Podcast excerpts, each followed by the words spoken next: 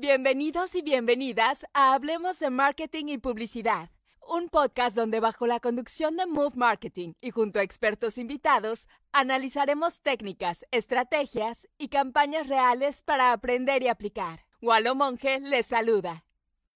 Muy buenas noches a todos, espero que estén pasando una gran noche de martes. Muchas gracias por acompañarnos hoy también en un nuevo video podcast que traemos con intención de que sean más las personas que puedan enterarse de cómo está el mercado, cómo están las funciones de mercadeo, cómo están las funciones de publicidad y cómo está el entorno empresarial de Costa Rica. Y hoy particularmente hablaremos de nuestro perfil y nuestra oferta para el extranjero. Mi nombre es Walter Monge, o Walo como me conocen muchos, y les damos la bienvenida a este video podcast de hoy presentarles a nuestra bonita empresa, Move Marketing, una agencia de publicidad que ha tratado y sigue tratando de consolidarse en el mercado como una innovadora y fresca oferta de servicios a nivel de publicidad y mercadeo. Los invito a que nos sigan y nos vean y conozcan un poquitito más de nosotros. Hoy tenemos en este podcast muy interesante la participación de Eric Apuy, un ya casi podríamos decir amigo, nos hemos topado en varias presentaciones y varias capacitaciones eh, y que pues siempre nos trae buenas noticias y buenos análisis de mercado. Como analista en mercados de la Dirección de Inteligencia de, la Inteligencia Comercial de Procomer, eh, director de Neurolab y consultor para diferentes cámaras y diferentes industrias, pues hoy tenemos la oportunidad de conversar con él de dos grandes estudios que se han realizado en términos de lo que hoy nos interesa hablar, animación digital y tecnologías 4.0. Así que le damos las buenas noches y la bienvenida a don Eric. Eric, hola, ¿qué tal? ¿Qué tal, Walter? ¿Cómo estás? Un gusto estar por acá. Pura vida. Justo ahorita antes de backstage le preguntaba, ¿qué tan formal debo ser? ¿Puedo decirte Mae? Como buenos costarricenses, me decía que sí. Eh, un tipo muy joven, eh, desde que lo vi en presentaciones dije, ¿y cómo este carajo tan joven está en todo esto y hace todos esos análisis, todos esos tipos de procesos? ¿Qué edad tenés, Eric? Perdón. Para que las chicas que están por ahí viéndonos, mae. eh, jovenzón, sí, jovenzón, 31, 31 años. Este, pero no, no, aquí con toda la, la actitud. Eh, y si no, en confianza, ¿verdad? La idea es, es, eh, tener una buena conversa, ¿verdad? Una buena conversación, eh, y desarrollar ahí los temas eh, de forma tal que sea valor, ¿verdad? Para, la gente que nos escucha. Perfecto, ¿verdad? Muchas gracias por sacar este ratito de martes por la noche. Vamos a empezar a hablar del temas de marketing y publicidad, es más de lo que trabajamos en estos video podcasts. Dijimos, metámonos un poquitito en el proceso de entender también cómo ofertar. Y casi que este video podcast, hoy es como para decirle a mi competencia, espabilese, hay mucho mercado, hay muchas cosas que hacer mercados que ya hemos estado sondeando nosotros desde, internamente. Y casi que este video podcast, insisto, es como para la competencia, para que sepan que existe oportunidades a nivel de animación digital, a nivel de producción audiovisual, que luego venimos con otras específicas para esas, y en temas de tecnologías de información y comunicación. Desde Move, siempre hemos tenido esa espinita por la animación digital, llámese 2D, 3D, motion graphic, eh, lo como gusten llamarlo, un mercado de animación que particularmente Em, y para el 2020 tuvimos que impulsar más fuerte en temas de, somos una productora audiovisual también. Las complicaciones para la salida a grabar en campo nos dijeron, reinvéntese. Eh, ya veníamos peloteando animación digital y logramos entonces, ya hemos hecho un proyectito, dos proyectitos, y en el 2020, en ese proceso de decir, ok, no podemos salir a producir, justo en los principios de pandemia, que era más como el temor de, no puedo ni siquiera salir al patio porque me voy a contagiar y, va a pasar lo peor. Entonces decidimos innovar y seguimos con la parte de, eh, de hacer producciones animadas. Ahorita Pedro, que está en backstage, nos va a mostrar nuestro portafolio de Behance eh, y de paso nos va a poder compartir también un pequeño reel de animación digital que tenemos eh, estructurado.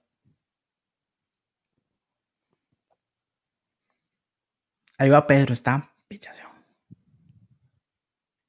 Ese es parte de nuestro portafolio, el Behance. Eh, pues ahí pueden encontrar de todo un montón de cositas que hacemos. Vamos a dejarlo aquí compartiéndolo dentro de los comentarios también. Y particularmente hoy queremos que vean nuestro video reel del tema de animación digital. Hicimos uno muy cortito porque tampoco queremos robarnos mucho rato y es parte de lo que está en nuestro portafolio de Comisión Fílmica también. Eh, y pues ahí lo dejo para que los puedan ver un toquecito.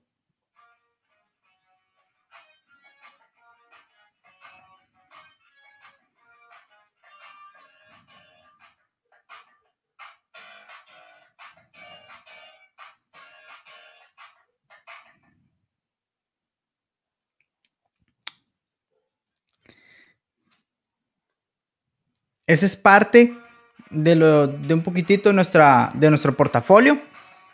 Eh, proyecciones que nos dieron temas muy interesantes de qué hablar, de cómo podíamos trasladarnos a diferentes países con una misma producción, cambiando los pequeños elementos, sin tener que hacer producciones tan esforzadas y tan eh, en real action, que llamamos, y todo este tipo de procesos. Entonces nos permitió acercarnos más a este proceso de animación digital.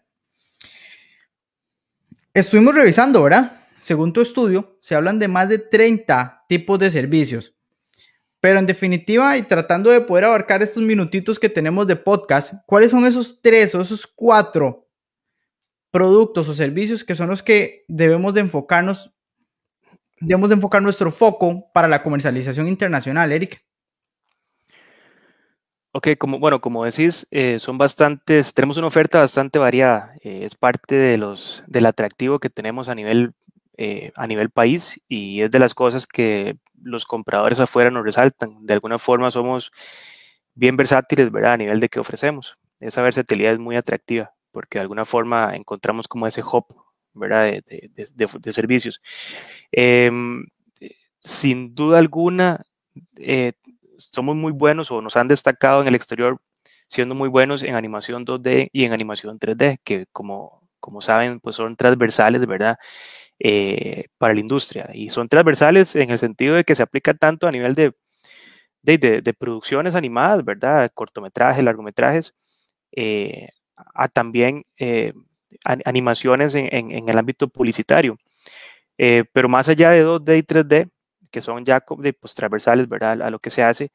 Eh, se nos destaca mucho por modelado 3D, se nos destaca mucho por ilustración y se nos destaca mucho este, por otras técnicas un poquito más específicas como rigging, por ejemplo, eh, o incluso caracterización de personajes. Em, algo en paralelo a esto es que destacamos mucho, eh, de hecho, en otros servicios que están relacionados al sector, pero que no son directamente de animación y, es parte de los atractivos, como mencionaba ahora la oferta, ¿verdad? Cosas como eh, desarrollo musical, doblaje, voces, eh, edición de sonido, eh, que si bien puedes caer en otros ámbitos, ¿verdad? inevitablemente son necesarios en producciones animadas y, y, es parte como de, ese, de esa riqueza que tenemos de oferta, ¿verdad? Pero yo te destacaría esos 3, 4, eh, eh, animación 2D, 3D, modelado, eh, rigging, ilustración y por ahí stop motion podríamos hablar también. Sí, justo lo decías como cómo cuesta incluso poder soltar una de la otra, ¿verdad? Es muy normal que cuando decimos, ok, vamos a hacer alguna animación 2D, se cuela algún elemento 3D vamos a hacer una animación 3D, se cuela algún elemento de rigging, se cuele cualquier elemento de todos estos. Es muy normal que se coayuden en una producción. Eh, y siempre eh, nos pasa cuando cotizamos, es que queremos una animación en 2D y nos muestran algunos demos de lo que quieren y era 3D y viceversa, porque mucho pasa que el sector a nivel de publicidad no conoce tanto el tema y lo ve más como un tema de dibujos o ilustración como tal. Qué interesante, qué interesante. Y viendo que de hecho participamos en el MAUC esta edición pasada y la antepasada y vemos cómo incluso sigue aumentando el proceso de consumo en, en este tipo de animación. Voy con una duda interesante. Ok, veíamos mucho que decías, nos, a Costa Rica lo delimitan por esto. ¿Contra quiénes competimos más fuerte a nivel internacional en temas de esta oferta? ¿Quiénes son como nuestros principales competidores a nivel país? Bueno, sin duda hay una competencia regional, ¿verdad? Eh, que por temas de geografía, por temas de idioma, por temas culturales, a veces incluso hasta por temas de, costos, de precios, eh, es inevitable no pensar en esa oferta regional latinoamericana, ¿verdad?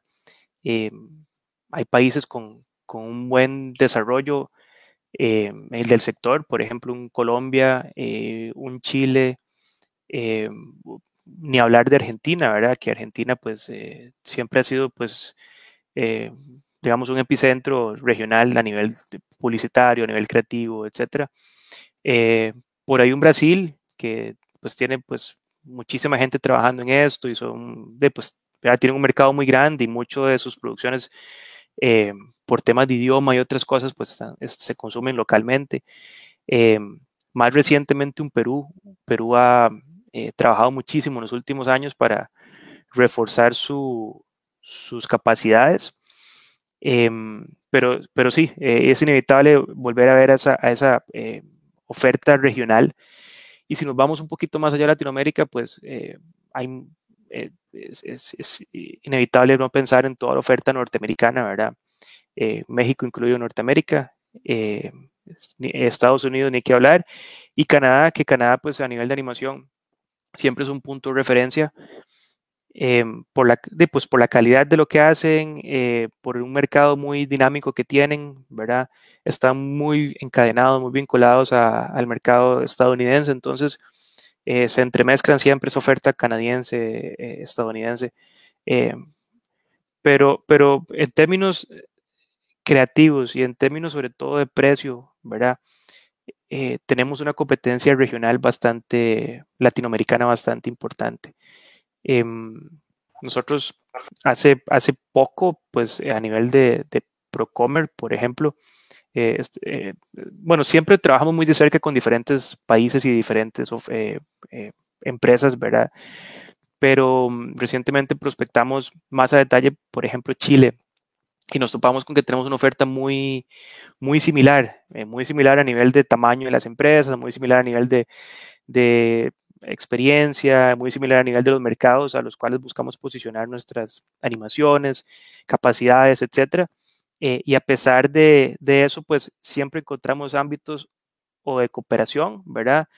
Eh, o ámbitos de negocio. Más allá de vernos como competencia, siempre están esos espacios. Entonces, eh, es, es, algo que se tiene que ver en dos perspectivas, ¿verdad? Por un lado, lo que podemos aprender de esta oferta y por otro lado también la llamada de atención de que hay cada vez más empresas y mejores empresas, ¿verdad? Destacando una oferta eh, que terminan siendo pues una competencia ya bastante directa con nuestros principales compradores. ¿Y quiénes han sido hasta hoy esos principales compradores? ¿Siguen siendo sus mismos hubs de, desarrollo? Pues eh, estamos muy vinculados a mercados norteamericanos, ¿verdad? En Estados Unidos, eh, Estados Unidos es de nuestros principales compradores y nuestros principales destinos de, exportación de, animación digital, Estados Unidos y Canadá. Eh, de hecho, nosotros en Procomer participamos todos los años en una feria del sector de animación digital que se llama Kidscreen y, y, lo hacemos precisamente en esa feria porque los compradores, el 80 o más por ciento, son estadounidenses eh, o canadienses y luego de otras nacionalidades, ¿verdad? Pero es un mercado que lo tenemos pues cerquita, ¿verdad? Relativamente cerquita, que nos conocen bien y que de alguna forma hemos trabajado bastante para que nos conozcan.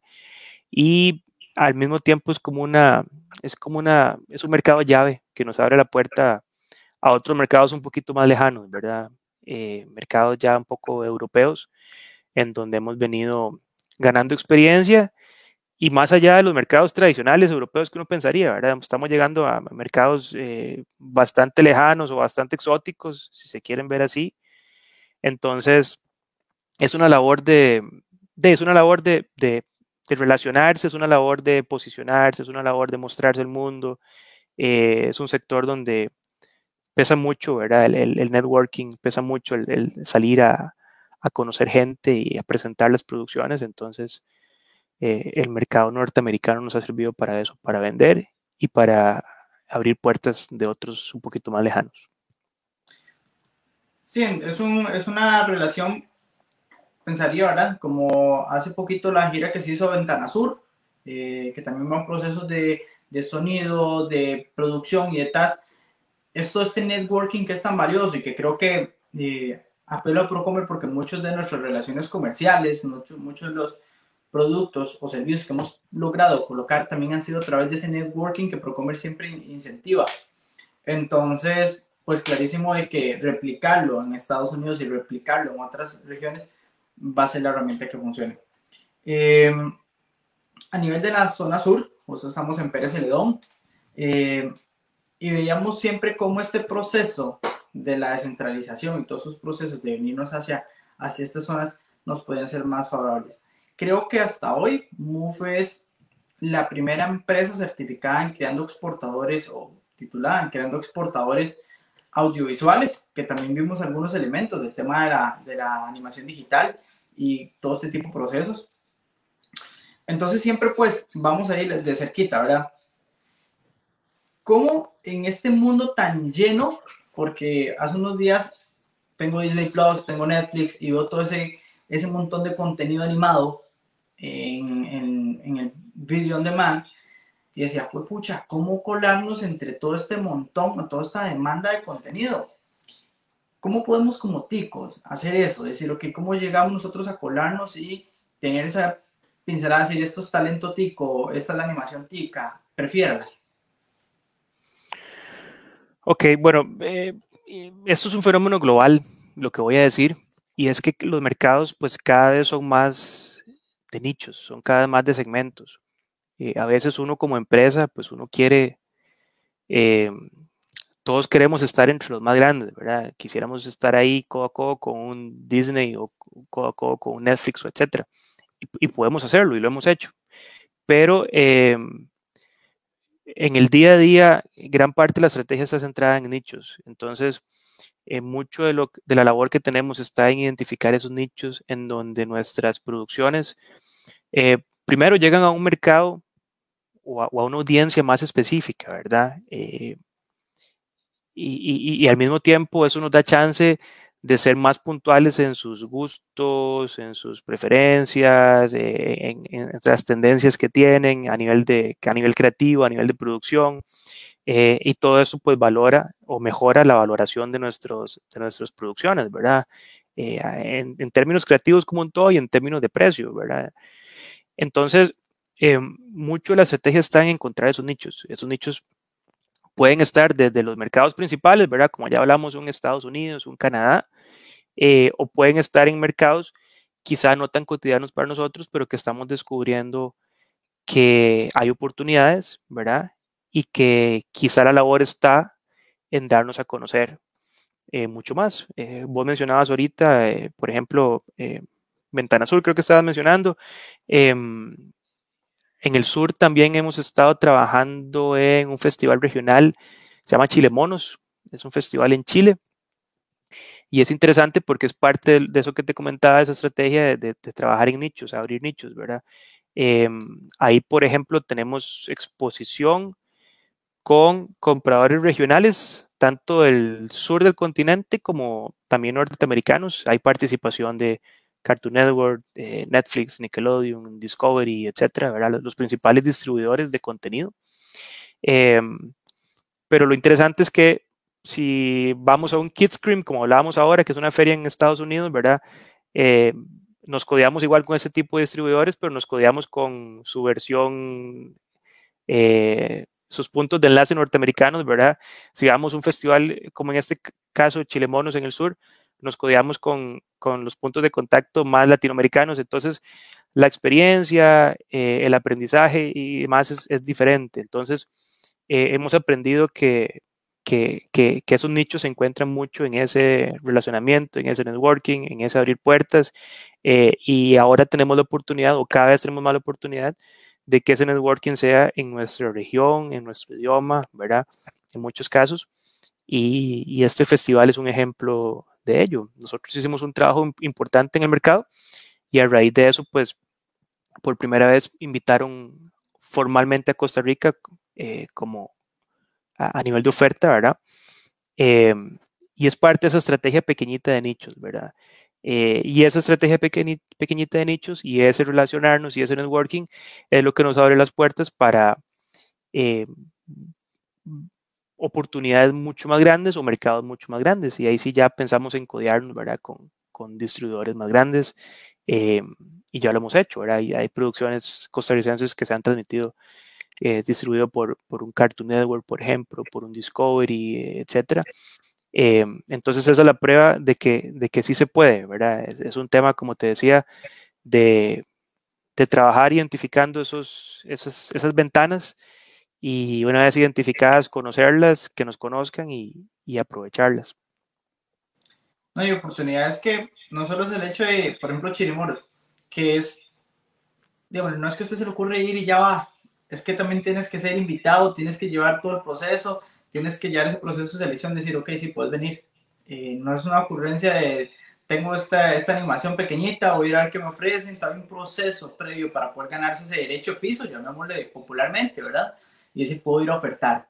Eh, entonces sí, un trabajo de animación que lo hemos visto creciendo, es parte de lo que Move siempre digo como monitoreando, decir, ok, ¿cuáles son esos segmentos de mercados que hay que ir olfateando y, y, leyendo de cuáles van en crecimiento? Al punto de que no imaginábamos hace un año que hoy íbamos a estar hablando en un video podcast sobre este tema y cómo la oportunidad de Costa Rica y particularmente para nuestro interés de región Brunca, cómo seguimos creciendo en este proceso para poder ofertar hacia esos puntos digo que desde hace ratos estamos en este proceso de animación. Ahorita Pedro va a compartir una, eh, una pequeño, pequeño momentito del video de cielo, del cielo a mi favor, la canción de Ricardo Arjona, y que fue dirigida por Marlos Villar, de acá de Costa Rica. Es decir, pucha, un director tico, hacer una animación tan recaché, para poner un término no, no, no tan impopular, eh, pues cómo logra hacer esta animación, cómo logra hacer toda esta producción para poder colarse en un mercado, por ejemplo, de alta, alta segmentación como el mercado de producción audiovisual para música. Eh, entonces ya Pedro nos va, nos va a dar play a, este pequeño, a unos pequeños segundos. Realmente queremos como referirlos. E igual ahorita lo comentamos aquí abajo para que vean el video. Porque mucho tico no sabe que esto fue dirigido por un, vale redundancia, director tico. Y que de verdad vale la pena verlo y no sé qué asombrado el gran trabajo de Marlon en este, todo este proceso.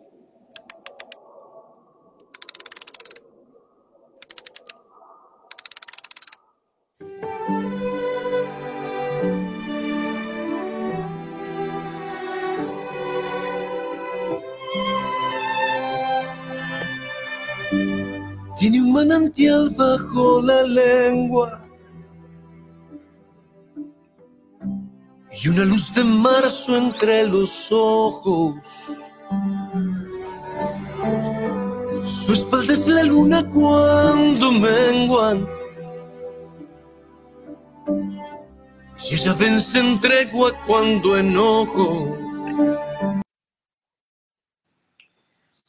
Una producción que, insisto, ahorita comparto el link para que, le, para que lo puedan ver. El que no sabía que esto es una animación digital dirigida por Costa Rica, o por un director costarricense. Eh, ahí Marlon tiene toda una historia, ¿verdad? De dónde proviene y de dónde está, pero toda su vida en Costa Rica. Y que ya hoy tenga 39 millones de reproducciones, hace un rato antes, de, antes del podcast lo veía, decía 39 millones de reproducciones, eso ya es grandes ligas, eso ya es este, bastante desarrollado.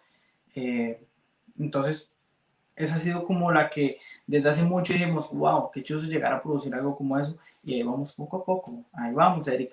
Aguante para que vea. Eh, ahora sí, aparte de Eric, ¿cuál es esa productica que más le ha sorprendido? Que dice, wow, qué, qué chicos que la, que la hicieron. E insisto, no importa que comentemos de la competencia, bienvenido, porque realmente eso es un proceso en lo que más queremos que todos nos conozcamos y podamos seguir para adelante todos, porque sea, animadores digitales aquí en el país tenemos súper chuzos. bueno, lo, que acabamos de ver es un, es un ejemplazo, ¿verdad? De, de técnica y también de dirección de arte, ¿verdad?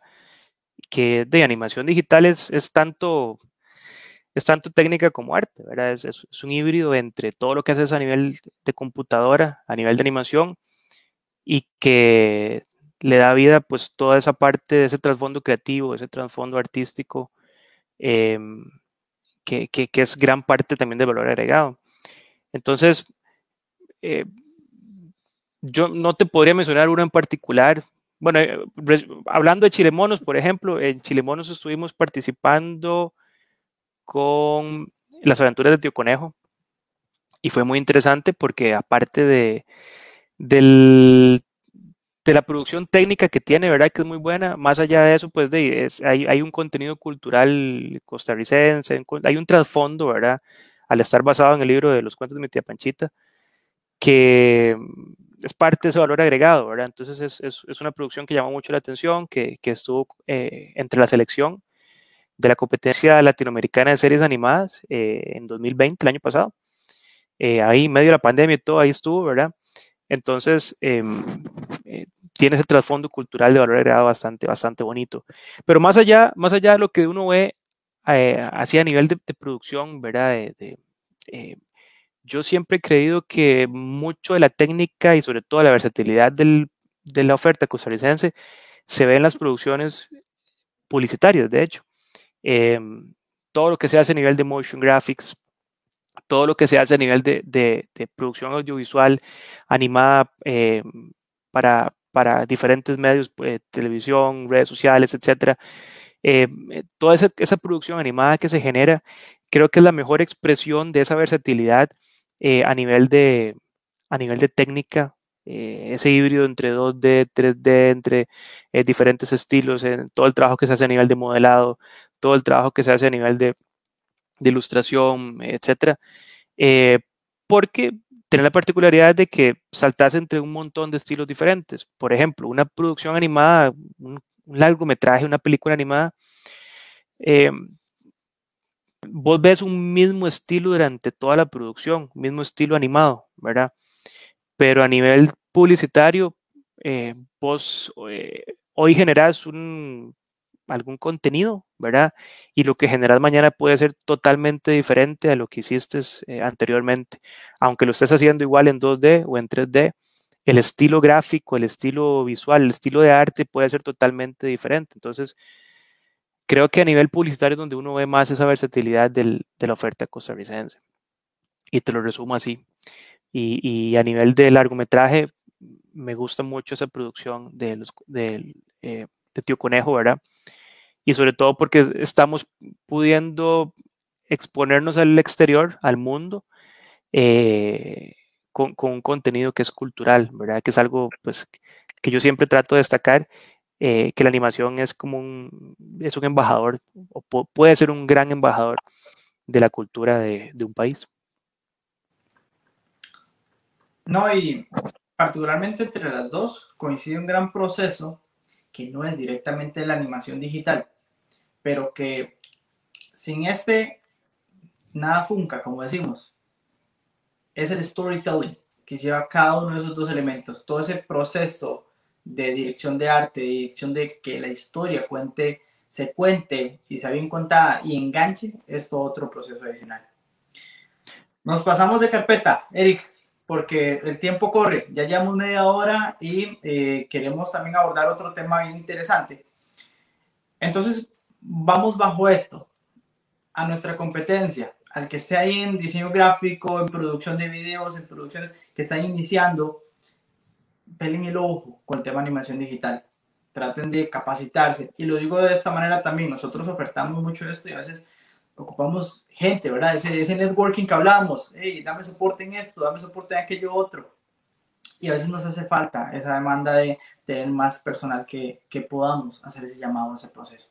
Sí, y disculpa ahí para cerrar, eh, y en línea con lo que decís, animación digital es de los, de, los, de los ámbitos en donde más encadenamientos hay entre las empresas, eh, más coproducción, ¿verdad? La, coproducción de animación digital es un modelo de negocio y muchos de estos largometrajes que uno ve que los distribuye Netflix o que los distribuye, etcétera, están hechos eh, en coproducción. Son coproducciones entre empresas de diferentes países. Eh, y eso eh, lo vimos mucho en el sur, en donde se trabaja muy bien a nivel de coproducción. Argentina, eh, Colombia, Argentina, Chile, Perú. Em, y, es, un modelo de negocio, ¿verdad? Más allá de verse como competencia, eh, es una forma en la cual se estructura el trabajo, ¿verdad? Se distribuye el trabajo y sobre todo, pues que se destacan o se resaltan las fortalezas y las especialidades de, de cada oferta, ¿verdad? Y se complementan. Y sin mencionar, pues que a nivel de costos, ¿verdad? Es un tema de, de, juntar platas, juntar recursos, y esa es la forma normalmente en que se puede producir algo, ¿verdad? Porque si no, es muy difícil, muy complejo que una sola empresa pueda generar los recursos para toda una producción con todo lo que implica, ¿verdad? Entonces, para cerrar, la animación es de los ámbitos en donde mejor se ve ese espíritu de, de integración, de cooperación y de, y de encadenamientos. Sí, y, y, apelamos mucho también a esto en tema de búsqueda de recursos. Esas, este, esas partidas que son de diferentes países y que podemos tocar para poder eh, seguir ejecutando. Nos pasamos de cassette. Eh, Démosle. Nos vamos eh, y utilizo una referencia muy vieja. Nos, nos tiramos hacia las tecnologías 4.0, ¿verdad? Un mundo que sé que no vamos a poder abarcar en los próximos 20 minutos, eh, justo y antes de, antes de iniciar el, el, en backstage, hace un rato, decía Eric, es que ya nosotros nos echamos las dos capacitaciones o las dos charlas de todo el perfil del, de la oferta costarricense, tanto en animación digital como en tecnologías 4.0. Y Eric ocupa hora y media, dos horas para exponer todo este proceso, ¿verdad? Todo, toda la analogía, toda la metodología, todos estos procesos que nos enseñan tanto sobre lo que se puede lograr hacer con esto y el cómo estamos, porque es parte importante del cómo estamos. Move también se capacita en creando exportadores de tecnologías de información y comunicación en 2019. Eso, gracias a Dios, nos ayudó a exportar algunas cosas previo a pandemia. Eh, en pandemia se nos pusieron en stand-by eh, durante algunos meses y luego se reactivaron y seguimos en el proceso.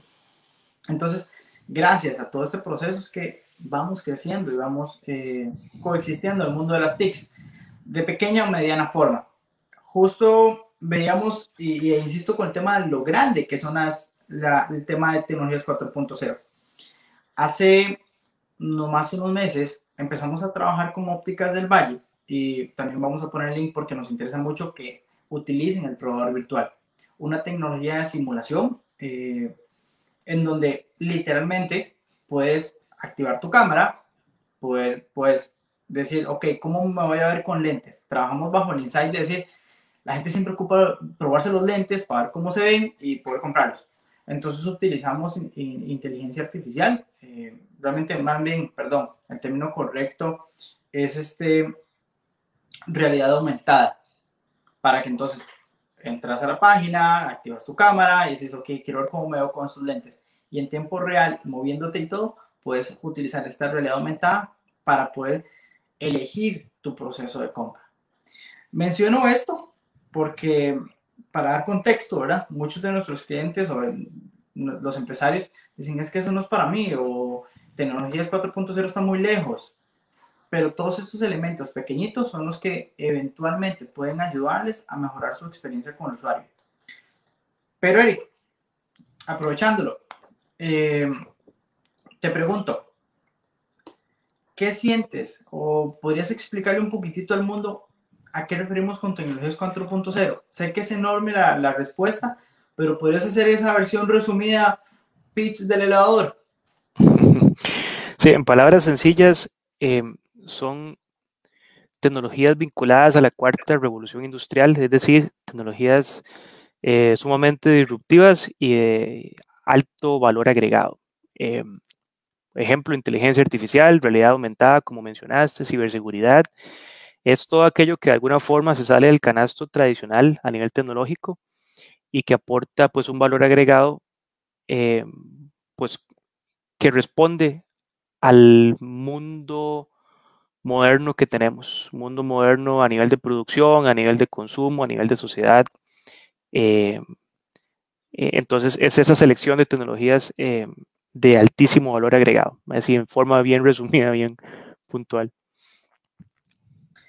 No, te digo, te digo porque, insisto, muchos de, a veces de los clientes creen que esto es, enorme. Eh, yo siempre digo que las tecnologías 4.0 realmente son bien chiquititas cuando usted va a una aplicabilidad directa para un sector de mercado.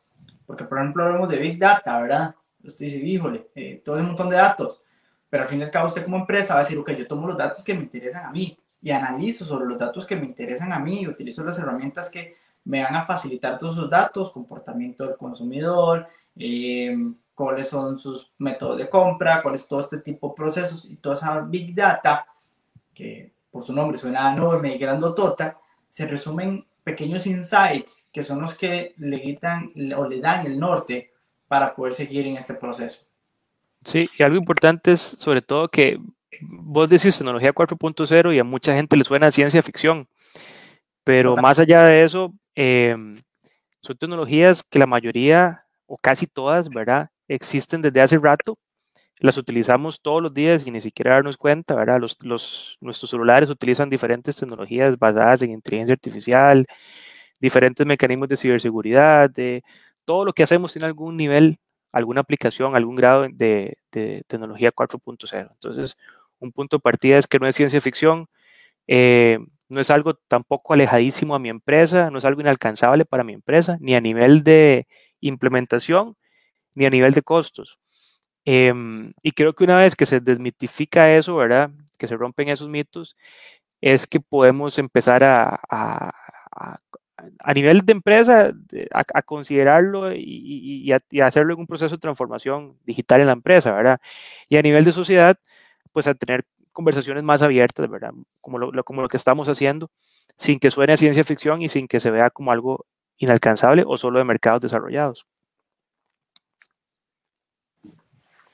¿Qué tan preparado está el sector costarricense? Porque, por ejemplo, lo hace unos días escuchamos de una empresa que viene a trabajar, que trabaja mucho eh, el tema de eh, blockchain y trabaja otro tipo de procesos. ¿Qué tan preparado está el, sector costarricense para poder afrontar demandas en términos de estas tecnologías? bueno, okay, ahí tienes que verlo desde ambas perspectivas, a nivel de oferta y demanda, ¿verdad? A nivel de, de demanda, eh, es algo que pasa en el mundo en general, siempre hay un nivel de resistencia de las empresas, ya sea un tema generacional, ¿verdad? Del recurso humano, ya sea un tema de costos, ya sea un tema de mitos, eh, zonas de confort, pero siempre hay algún nivel de resistencia desde el ámbito de la demanda. Es decir, empresas que quieran, por ejemplo, no sé, automatizar sus procesos productivos, empresas que quieran algún sistema de inteligencia artificial, Internet de las cosas, etcétera, por, decir algo.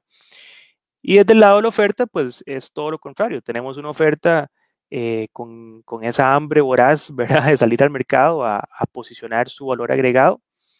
Eh, y nuestra oferta es muy eh, es muy dinámica en ese sentido, ¿verdad? Eh, eh, los vemos generando servicios, productos de valor agregado, los vemos siendo muy reactivos al contexto, ¿verdad? Hemos visto gente, empresas que han hecho cosas muy en línea, por ejemplo, con el contexto de la pandemia. Entonces vemos aplicaciones de inteligencia artificial, de ciberseguridad, de diferentes cosas a necesidades actuales. Em, pero, pero, pero creo que ese gran punto de partida en las empresas costarricenses es eso, ¿verdad? Romper mitos. Porque em, no es algo que está limitado únicamente a empresas grandes que pueden pagarlo. Eh, como todo en, en, la vida, en los servicios y en los productos, hay niveles, ¿verdad? Y el grado de complejidad, el grado de costo, pues siempre va a depender de, de, del, del nivel del problema o el nivel de la necesidad, ¿verdad? Y si algo hemos aprendido con el 4.0 es que eh, es algo que tiene que ser escalable, em, es algo que tiene que ser paso a paso, porque si presentas una transformación disruptiva en una empresa de golpe, em, vas a tener ese nivel de resistencia ¿verdad? interna por parte de, los trabajadores o por parte de, la misma empresa. Entonces, em, y sin hablar de, que a veces pues los costos ¿verdad? son más elevados y son todo de golpe, ¿verdad?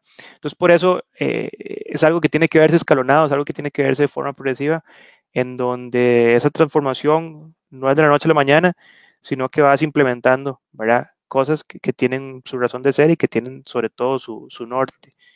Em, y eso te permite digerir los cambios, te permite tener recursos para implementarlos y te permite sobre todo ser reactivo también a lo que surja en la marcha, porque siempre hay cosas que en la marcha surgen que tienen que, ajustarse, ¿verdad? Eh, pero, pero tenemos un buen camino en el país eh, a nivel de, de, ambos lados, ¿verdad? Oferta y demanda.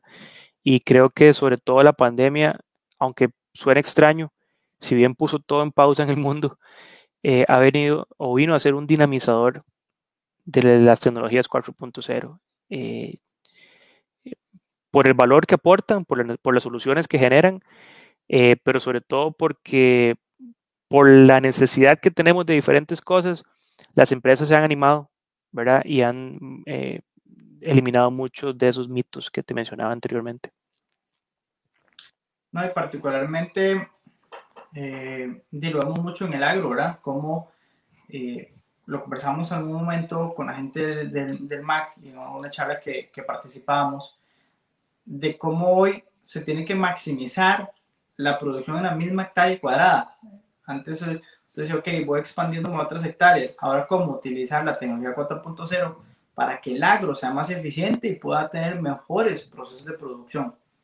¿Cómo desde la parte alimenticia decir, ok, tengo que utilizar este tipo de tecnologías para que mi producción sea más expedita, sea más rápida, sea más barata, sea más eh, con menos imprevistos, con menos fallas eh, y maximizándolo todo.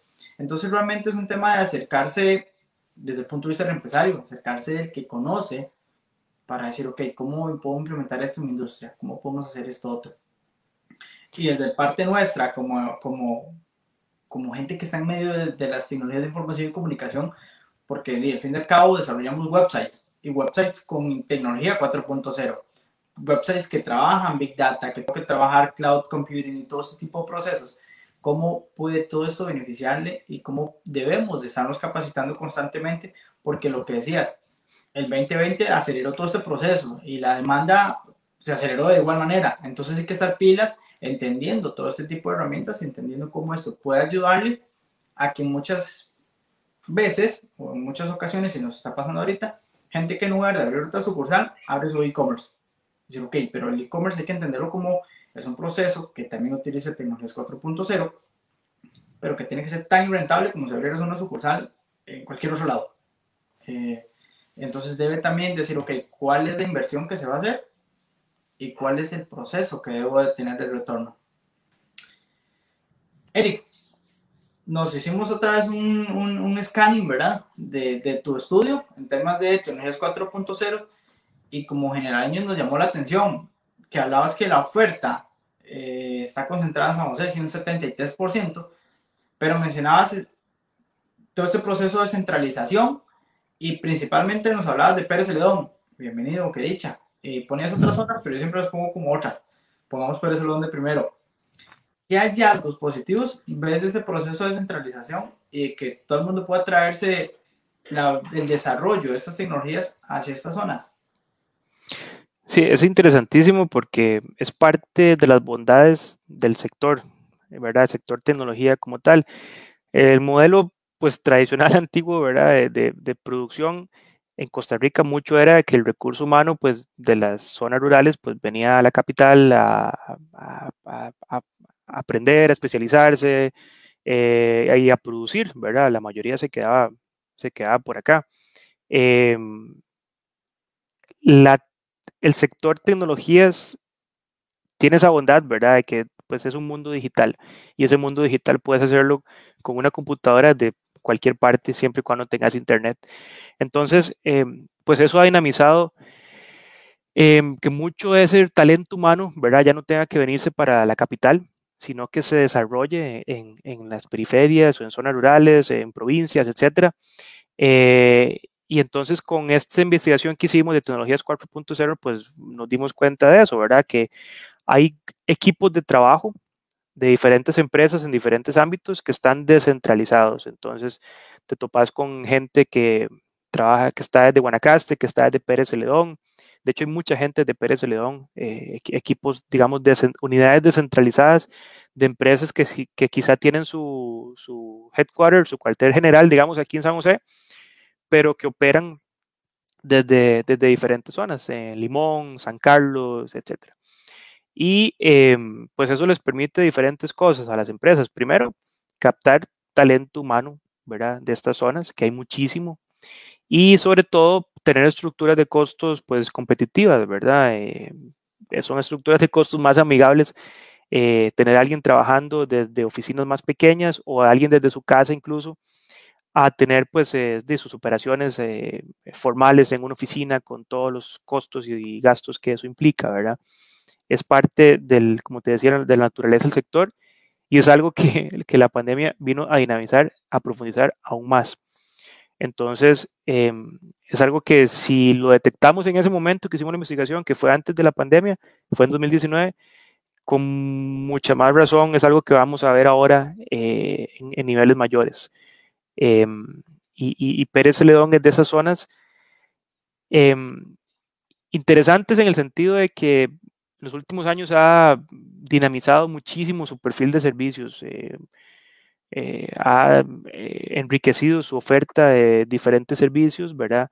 Hemos visto desde empresas como, bueno, como ustedes, que es, que es un clarísimo ejemplo de valor agregado, ¿verdad? En ámbitos publicitarios, en ámbitos de animación, en ámbitos tecnológicos, y en otros ámbitos también de servicios, incluso vinculados a investigación y otras cosas. Hace unos días vi, eh, eh, estaba anunciando una empresa grande que está pues, por establecerse en la, en la zona, no recuerdo el nombre, me disculpen, pero es una empresa de tecnología. Em, entonces, e, es, una señal, ¿verdad?, de que de, hay talento humano que se puede desarrollar, que ya se está desarrollando y que, que más que en estos ámbitos en donde hay un mercado grandísimo allá afuera en el mundo y mercados que están en crecimiento eh, y aún más dinamizados por la pandemia. Entonces creo que hay un muy buen contexto para las empresas eh, de la zona en general. Helm 360 es la empresa que recientemente trae una inversión hacia Pérez y sí es una empresa de tecnología.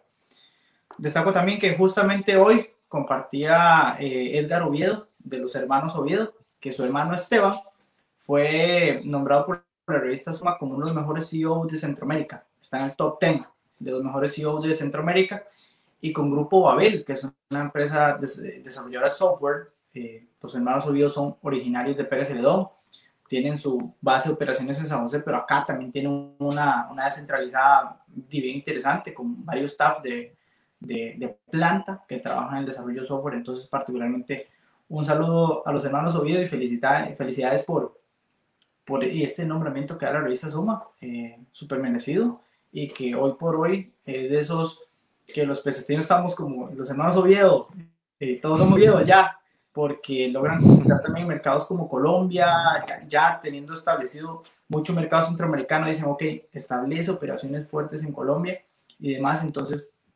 eh, todos somos Oviedo ahora.